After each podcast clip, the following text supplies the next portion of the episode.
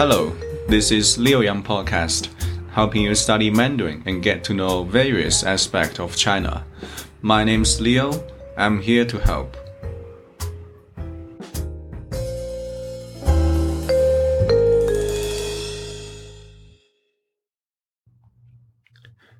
HSK One Chapter Three Title 你叫什么名字？What's your name? Warm up. 中国 China. 美国 America. 中国人 Chinese. 美国人 American. 老师 Teacher. 学生 Student. Passage One，在学校，in the school。A， 你叫什么名字？B，我叫李月。New words from passage one. Number one，叫 means to call, to be called. For example，我叫柳阳。My name's Liu Yang. Number two. 什么 means what. For example, 你的名字是什么？What is your name? Number three. 名字 means a person's full name. For example, 我的名字是李有阳，same as 我叫李有阳。Number four，我 means I, me. For example，我是李有阳，I'm 李有阳。Proper noun，李月，it's a person's name. And Li is this person's last name. Yue is this person's first name. In Chinese, our last name comes first. Passage 2.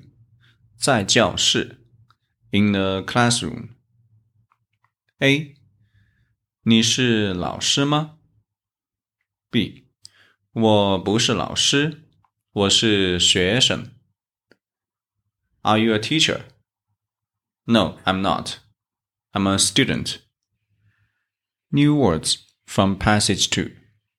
Number 5. 是 means to be. Am is are. For example, 我是老师 I am a teacher. And if you want to say she is a teacher, it's still 她是老师 and if you want to say they are teachers, it's still 他们是老师. We use the same character 是 in those sentences because 是 can means am is are. We use 是 to give the object a certain attribute. Passage 3. 在学校 in the school. A 你是中国人吗？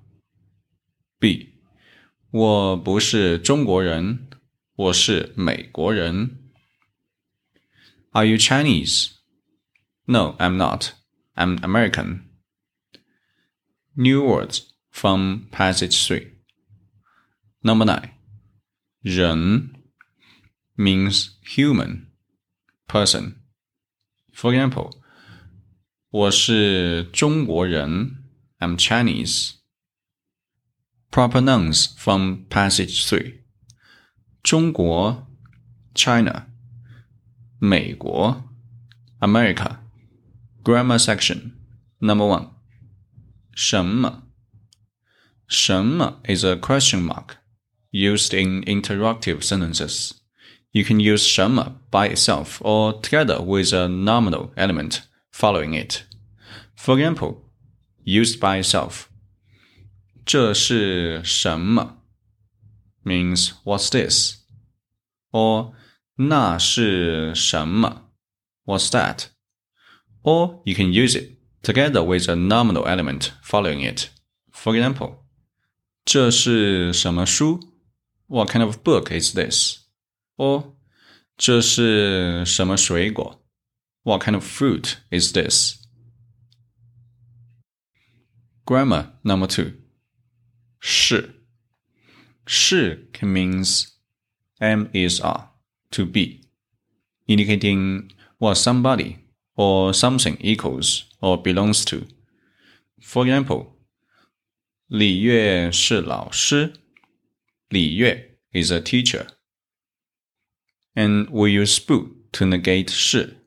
For example, if you want to say 李月 is not a teacher, she is a student, then should be 李月不是老师，她是学生。Grammar number three. Ma, a yes or no question mark used at the end of a sentence. For example, 你是美国人吗? Are you American? Grammar number four. The tone changing rule about the negation word 不. 不 its original tone is fourth tone, and when it's in front of a first tone, second tone, third tone, it stays fourth tone. It doesn't change. But when 不 is in front of a fourth tone, it changed to second tone. For example, 不吃 to not eat. 不行 not okay. 不好 not good. In those three pinyin, 不 stay fourth tone because it's in front of a first tone, second tone, third tone. But when 不 in front of a fourth tone, it changed to second tone. For example, 不会 to be unable to, 不是 to be not, 不看 to not look. 不 its original tone is fourth tone, but in those three pinyin, it changed to second tone. So if you read as 不会,不是,不看, it's wrong. Now let's do some practice based on what we have learned on chapter 3. I will ask you a question and then you can try to answer in Chinese. And five seconds later, I'll give you my answer. Let's begin. Question one，你叫什么名字？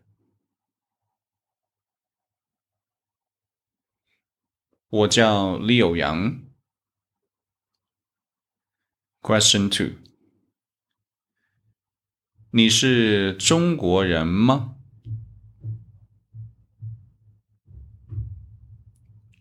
我是中国人。Question three，你是美国人吗？我不是美国人，我是中国人。Question four，你是老师吗？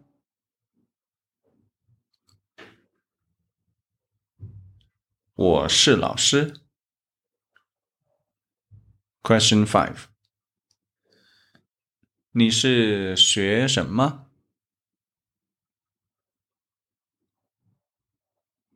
不是，我是老师。This is HSK1 Chapter 3 by Leo Yang. That's all for today. I'm Leo from China. If you like our show, follow us on Spotify or wherever you get your podcast. Learn more at leoyangdiary.com. Thanks for listening. See you next time.